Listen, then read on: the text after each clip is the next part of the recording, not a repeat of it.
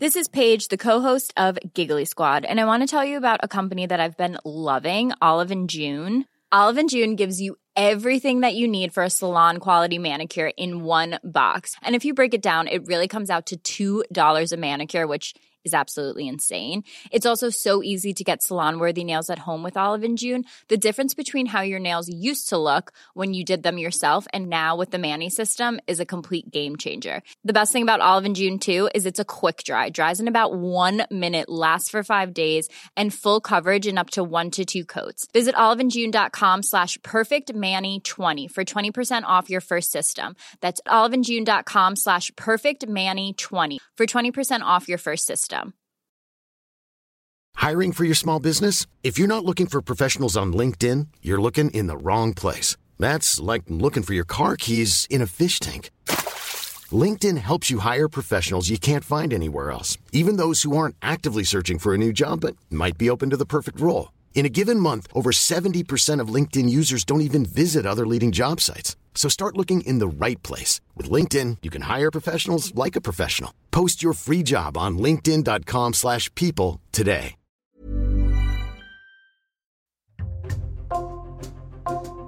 Bonjour, c'est Jules Lavie pour Code Source, le podcast d'actualité du Parisien.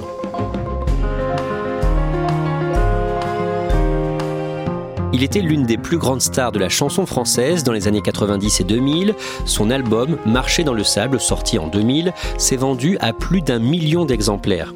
Gérald de Palmas est beaucoup moins médiatique aujourd'hui, ses disques n'ont pas le même succès commercial et en 2015, il est retourné vivre à La Réunion, son île natale.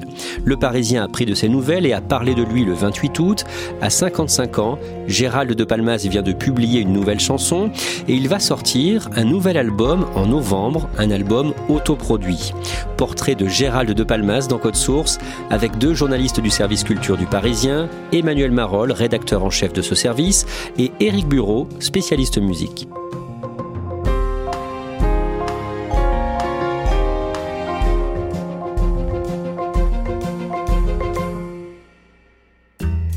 Vous avez tous les deux interviewé Gérald de Palmas à plusieurs reprises. Éric Bureau, vous avez été chez lui à La Réunion en 2016. On y reviendra dans ce podcast. Mais on a choisi de commencer cette histoire en 1985. Le jeune Gérald de Palmas, de son vrai nom Gérald Gardrinier, a 18 ans. Il est né à La Réunion d'un père breton, géomètre, venu sur l'île pour le travail, et d'une mère réunionnaise, professeur de français. Gérald, lui, n'a pas fait d'études et en 1985, il veut devenir chanteur. Un soir, Emmanuel Marolles, le jeune homme fait la fête en boîte avec des amis quand il aperçoit le chanteur Étienne Dao. Oui, la scène se passe dans une boîte qui s'appelle le Mistral, dans le sud de la France, à Aix. Euh, Gérald de Palmas vient de former un groupe avec deux autres musiciens, Edith Fambuena et Jean-Louis Pierrot, un groupe qui s'appelle les Max Valentin. Étienne Dao est dans le sud pour une énorme tournée qui s'appelle le Satori Tour, qui est sa première très grosse tournée avec ses premiers tubes. Et il voit Dao en fin de soirée dans cette boîte de nuit. Il faut dire que De Palmas c'est quand même un peu bourré. C'est le plus courageux, euh, galvanisé par l'alcool et l'ivresse, pour aller brancher Dao en lui disant ben voilà, on a un groupe, on a des chansons. Est-ce que je peux te filer un 45 tours, en tout cas quelque chose que tu peux écouter et voir si ça te plaît? Et il se trouve que Étienne Dao va les rappeler. Éric Bureau, Étienne Dao signe le groupe du jeune Gérald dans son label. Oui, Étienne Dao a créé un label qui s'appelle Satori Song en 1986 pour ses albums, mais aussi pour signer des, des artistes qu'il aime. Et ça fait partie des premières signatures. Il va signer euh, deux singles avec eux. Il y a un single d'ailleurs qui marche bien, euh, Les Maudits.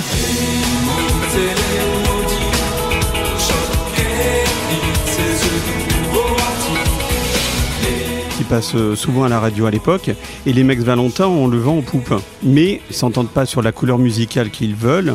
D'un côté, Edith Fambuena et Jean-Louis Pierrot, qui deviendront des collaborateurs euh, de très longue date euh, avec Dao, et de l'autre côté, Gérald de Palmas. En 1988, il se lance comme chanteur solo avec comme nom de scène le nom de De Palmas, le nom de sa grand-mère maternelle.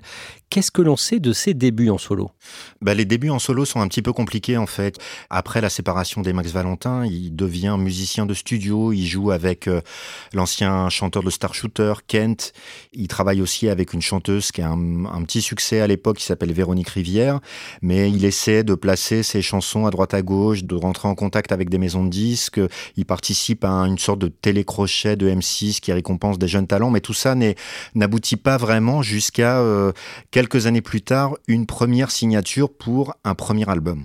Il rencontre le succès dès ce premier album sorti en 1994. Ça s'appelle La dernière année et il contient un tube. Oui, il contient un tube qui s'appelle Sur la route, qui est devenu vraiment une chanson un petit peu mythique. Il suffit aujourd'hui de dire euh, j'étais sur la route, il y a toujours quelqu'un qui va rajouter toute la sainte journée. Car j'étais sur la route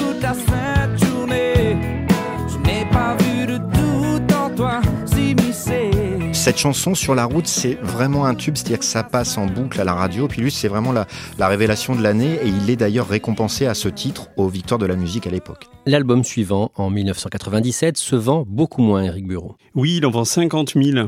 Alors c'est un album sur lequel euh, sa maison de disques, euh, à l'époque euh, Chrysalis, mise beaucoup. Il est allé en Angleterre pour trouver des, musiciens. D'ailleurs, c'est là où il a rencontré le futur claviériste de, de Dépêche Mode qui est resté très longtemps avec lui. Il a beau miser beaucoup dessus, ben, il n'y a pas de tube. Et voilà, et sans tube, c'est difficile de vendre un album, même quand on a cartonné avec le précédent. 50 000 disques, c'est pas énorme, et donc c'est une grosse déception pour lui. Emmanuel Marolles, à ce moment-là, il a énormément de doutes. Ah oui, c'est il rame complètement. C'est-à-dire qu'il essaie de rebondir justement après l'échec de ce deuxième album, et euh, il n'y arrive pas. Alors il y arrive à peu près musicalement, mais il n'y arrive pas au niveau des textes, puisque jusque-là, il signait paroles et musique. Et là, c'est la page blanche. Et euh, il se demande vraiment pendant des mois et des mois s'il va réussir à refaire des chansons et refaire un album. Un soir, alors qu'il est devant la télé avec sa femme, guitare à la main, il trouve une mélodie il est euh, en train de gratter sa guitare devant la télé et il trouve une, une chanson euh, où il chante à moitié en anglais, en yaourt comme on dit, c'est-à-dire un anglais qui veut pas dire grand-chose, et il appelle ça Time for Lover. Il fait tourner la mélodie et sa femme euh, qui entend ça dans le salon lui dit, oh, dis c'est vachement bien ça, il faudrait que tu, tu creuses un peu. Donc bah, il commence à travailler, mais encore une fois, le texte ne vient pas. Quelques temps plus tard, il participe à un événement caritatif pour les Restos du Cœur et ce jour-là, il croise Jean-Jacques Goldman. Oui, c'est une époque où euh, bah, Goldman est un petit peu plus médiatique qu'aujourd'hui. Euh, il participe euh, pleinement au Resto du Cœur. Et puis, il participe aussi à un festival qui s'appelle Solidays, qui vient de démarrer à l'époque. Et il, il, demande à De Palmas de le rejoindre sur scène pour faire une reprise d'un vieux bluesman qui s'appelle Muddy Waters. Et pendant les répétitions, de Palmas se lance un peu et ose dire à Goldman écoute, euh, j'ai plein de musique, mais euh, j'ai pas de texte, euh, je suis un peu bloqué.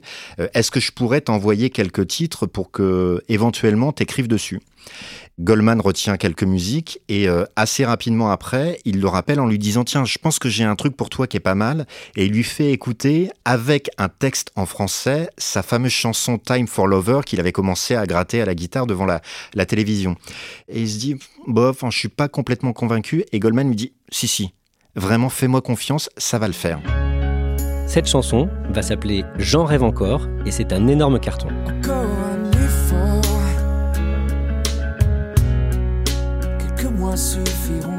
Ça change la vie de, Palmas. C'est-à-dire qu'il est passé de mois, voire d'années, à galérer, à ramer, en se demandant s'il allait pouvoir continuer euh, à faire de la musique. Et là, cette chanson, c'est un énorme tube, mais encore plus gros que le premier euh, sur la route. Ça va porter son album de l'époque qui s'appelle Marcher dans le sable. Ça l'a complètement libéré en termes d'écriture, de texte. Et justement, il avait dit à Goldman, mais t'en as pas d'autres? Et Goldman lui dit, non, non, non, non, non, j'en ai pas d'autres. Maintenant, c'est à toi d'écrire. Et ça a été vraiment une révélation pour lui et une libération. Et cet album a été un énorme, énorme succès. Et c'est le plus gros succès de De Palmas à ce jour, puisque Marché dans le sable s'est vendu à près d'un million et demi d'exemplaires. même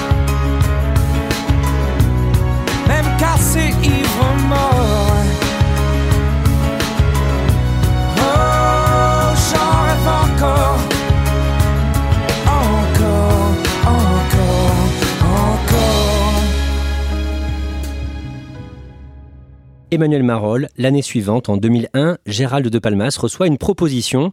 Johnny cherche des textes. Oui, alors ça c'est un peu la tradition avec Johnny Hallyday, c'est-à-dire que bah, est un peu opportuniste et pragmatique. Il regarde un petit peu tout ce qui marche et euh, en fonction de ce qui marche, euh, bah, il sollicite les, auteurs, les compositeurs. Alors il a fait ça dans le passé avec Michel Berger, avec Jean-Jacques Goldman, avec Pascal Obispo. Et là, c'est un peu l'année de Palmas avec le succès de Jean rêve encore et de Marcher dans le sable. Donc forcément, De Palmas est sollicité. Alors il est sollicité euh, à travers Pascal Nègre, qui est le, le patron d'Universal à l'époque, et qui lui dit bah, Johnny cherche des chansons et on cherche des chansons pour Johnny pour un nouvel album. Mais il lui dit mais on veut le successeur de Allumer le feu, qui était une chanson qui avait été écrite par Zazie et, Obispo, donc quelque chose de très rock, de épique, de pour faire une entrée fracassante dans une nouvelle tournée de stade. Et De Palmas, il dit, euh, je te préviens, moi c'est pas du tout mon truc, moi c'est plutôt les, les choses intimistes et ça m'intéresse plus d'écrire pour Johnny un truc un petit peu plus calme, un petit peu plus posé, et ça va être la fameuse chanson Marie. Oh Marie, si tu savais tout le mal que l'on m'a fait. La chanson Marie de Johnny sort en août 2001. Gérald de Palmas remonte sur scène, lui, en novembre au Zénith de Paris. Vous l'interviewez à ce moment-là, Emmanuel Marolles, pour Le Parisien. Que dit-il de ce nouveau triomphe? Ben Là, il est dans une autre dimension de Palmas, c'est-à-dire qu'il a vécu le succès de son troisième album, Marcher dans le sable, et du tube J'en rêve encore. Il a signé la chanson Marie pour Hallyday. Il a même écrit cinq titres de l'album À la vie, à la mort de Johnny Hallyday, qui est un double album qui a un succès phénoménal. L'album se vend à plus d'un million et demi d'exemplaires. Il s'en vend 300 000 dès la première semaine, ce qui est un record absolu. Et De Palmas, il a le, mojo, comme on dit, quoi. Il a le feu sacré et tout ce qu'il fait cartonne. Donc, euh, bah, forcément, il gagne beaucoup d'argent. Forcément, a priori, sa vie change. Mais il me raconte que sa vie change pas tellement, en fait, parce que il reste avant tout un père de famille. Euh, il est marié, il a des enfants enfants par exemple, pour la petite histoire, le samedi matin, il ne fait jamais rien. Je me rappelle que son attaché de presse m'avait dit ça. Il m'avait dit, non, mais samedi, le samedi, Gérald, tu peux pas le déranger. Il est au foot avec son fils. Donc, il était vraiment tiraillé entre les deux, c'est-à-dire entre le, fait d'être devenu une superstar de la variété et de la chanson française et en même temps d'être un père de famille normal avec une vie normale. L'album suivant, Un homme sans racines, se vend encore bien, 600 000 disques écoulés. À cette période, Emmanuel Marolles, vous allez le voir sur scène un soir de mars 2005 à Tours et il fait une prestation décevante. Oui, il n'est pas dedans. C'est pas les conditions idéales. C'est un dimanche en fin d'après-midi dans un parc des expositions de Tours, qui est un endroit où on peut tout faire sauf des concerts globalement. Et on se voit, on discute un petit peu avant. Il me parle justement du succès en me disant je veux pas faire une, tournée trop longue. La précédente était trop longue. Les 10, 15 dernières dates, des 150 dates que j'ai faites, euh, ça allait pas, etc. Donc là, je veux me limiter. Et là, il se trouve que je, je tombe vraiment sur un mauvais jour. C'est-à-dire que bah, le public est là, les chansons tournent, mais on sent qu'il n'y a pas l'intensité que j'ai pu voir dans d'autres concerts. Et je me rappelle que je repars assez vite après et qui m'a passé un coup de fil dans le TGV. Et je, décroche, je vois son numéro, je dis ça va Gérald? Il me dit pas du tout, c'était nul.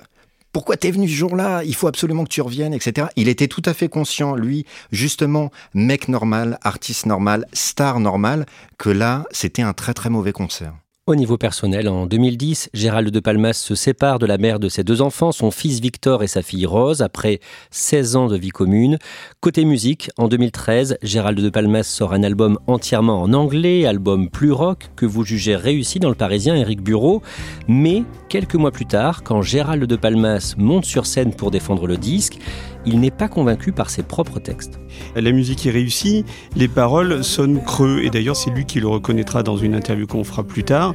Sur scène, il a besoin pour euh, incarner les chansons d'avoir des chansons euh, avec des textes euh, assez sombres, avec des aspérités. C'est des chansons en anglais, donc il n'a a pas été les chercher très loin. Il dit même qu'il trouve qu'il n'a pas assez travaillé ses textes. Il parle même de coquilles vides sur scène, et donc il s'ennuie sur cette tournée. À cette période, Gérald de Palmas connaît une nouvelle traversée du désert qui va durer plusieurs années. Il y a eu le divorce, sa fille est à Londres à l'époque, son fils lui est entre Santiago du Chili et le Canada pour ses études, lui il quitte Paris à ce moment-là et donc il va être entre la Normandie et ensuite la Réunion où il va partir euh, pour euh, vivre à nouveau. Donc voilà, il a du mal à, à retourner à sa guitare. En mars 2016, Gérald de Palmas revient avec un album plus personnel. L'une de ses chansons, remarquée, évoque la violence qui ronge certains couples, morceau intitulé il faut qu'on se batte. Ce qui frappe tout de suite euh, sur la pochette, c'est que il a les traits tirés, il regarde vers le bas. Et cette chanson symbolise assez bien cet album où justement euh, on voit que c'est pas si simple euh, sa vie, ce qu'il a dans la tête. Ça parle de violence conjugale. Il a même sorti un clip où on voit un couple justement qui se déchire dans la rue. Il dit que il faut qu'on se venge à coups de batte, à l'arme blanche. Mais c'est aussi quelque chose qui commence à faire parler à l'époque euh, dans les faits de société, c'est les violences conjugales.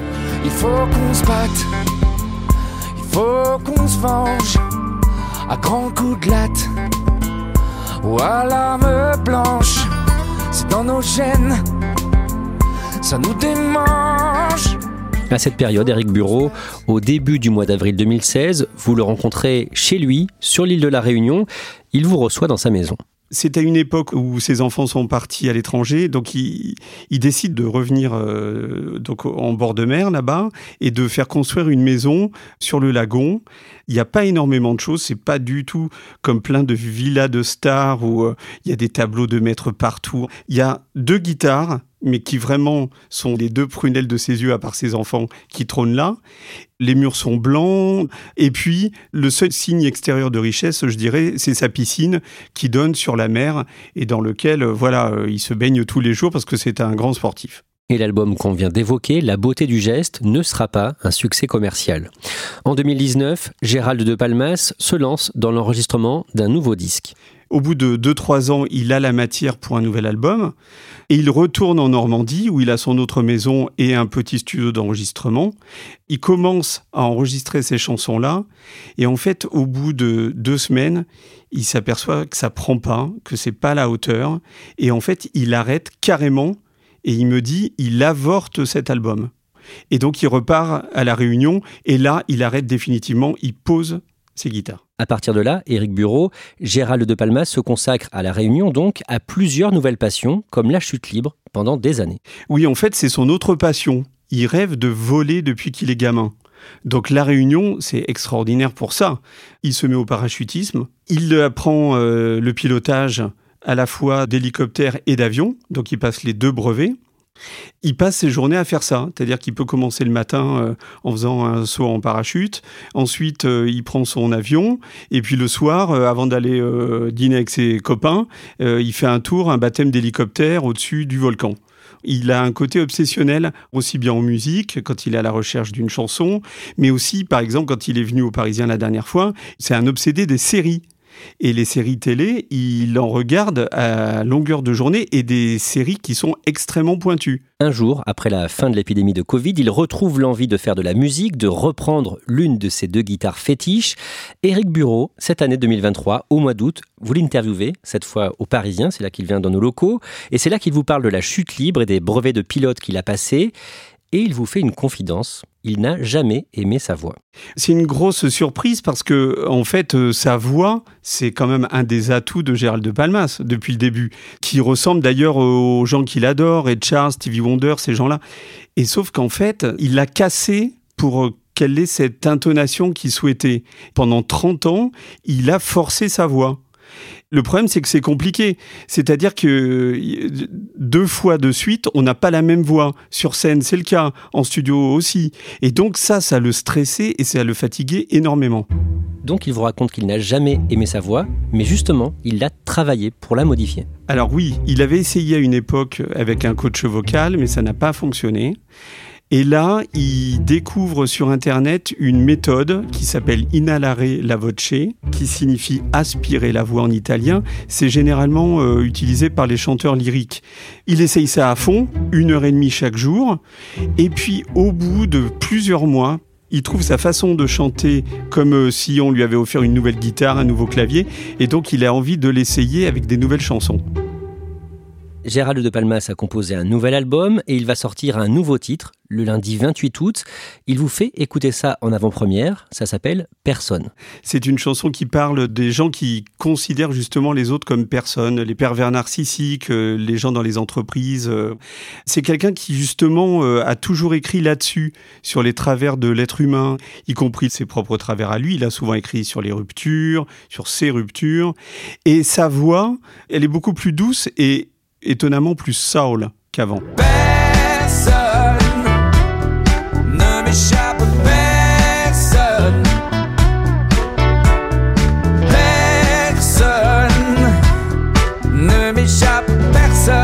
Et donc il a composé tout un album qui doit sortir en novembre, mais au moment où il vous parle, fin août, Gérald de Palmas ne sait pas encore si une maison de disques va le publier. Oui, il va sortir le 10 novembre finalement, mais je ne sais toujours pas quelle maison de disques va distribuer son album. Ça fait des années qu'il euh, produit lui-même ses albums, c'est-à-dire les finances. Euh, finance leur enregistrement, finance les musiciens qui viendront enregistrer avec lui, parce que c'est sa manière de travailler et c'est sa manière d'avoir cette liberté de faire exactement ce qu'il veut quand il veut. Emmanuel Marolles, on est très loin de ses grands succès comme son troisième album, Marcher dans le sable, et ce qu'il a composé pour euh, Johnny, mais il ne s'arrête pas. C'est un musicien qui est euh, viscéralement attaché à ce qu'il fait. Il est passionné par la musique. Il continuera à en faire avec le luxe de la liberté parce qu'il a vendu beaucoup, beaucoup de disques à une époque, qui continue à vivre de ça parce que c'est des chansons qui passent toujours beaucoup à la radio, que ce soit ses chansons à lui ou les chansons qu'il a pu faire pour Johnny Hallyday. Aujourd'hui, il fait ça par pur plaisir finalement. Et qu'il y ait du succès ou pas, peu importe, il sera toujours viscéralement musicien et musicien euh, libre.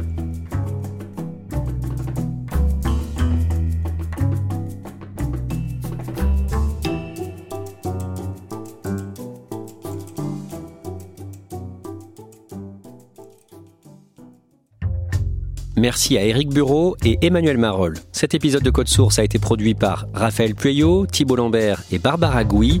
Réalisation Julien Moncouquiole. Code Source est le podcast quotidien d'actualité du Parisien. Pour nous retrouver facilement, n'oubliez pas de vous abonner sur votre application audio préférée. Vous pouvez nous écrire pour nous faire des retours. Code Source at leparisien.fr. Et puis si vous aimez Code Source, n'hésitez pas à aller écouter le second podcast du Parisien, Crime Story, une nouvelle affaire criminelle, chaque samedi.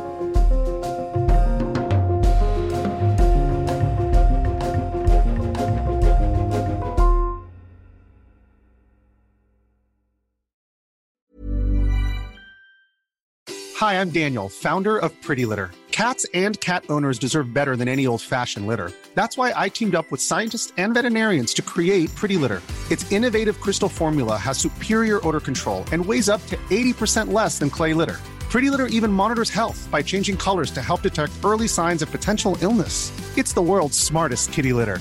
Go to prettylitter.com and use code ACAST for 20% off your first order and a free cat toy. Terms and conditions apply. See site for details. Planning for your next trip? Elevate your travel style with Quince. Quince has all the jet setting essentials you'll want for your next getaway, like European linen, premium luggage options, buttery soft Italian leather bags, and so much more. And is all priced at 50 to 80% less than similar brands. Plus, Quince only works with factories that use safe and ethical manufacturing practices. Pack your bags with high-quality essentials you'll be wearing for vacations to come with Quince. Go to quince.com slash pack for free shipping and 365-day returns.